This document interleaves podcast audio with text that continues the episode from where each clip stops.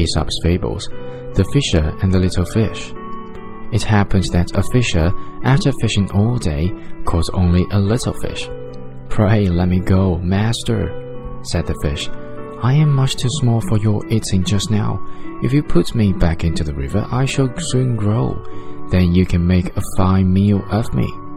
Nah, nah, my little fish, said the fisher. I have it now. I may not catch you hereafter. A little thing in hand is worth more than a great thing in prospect.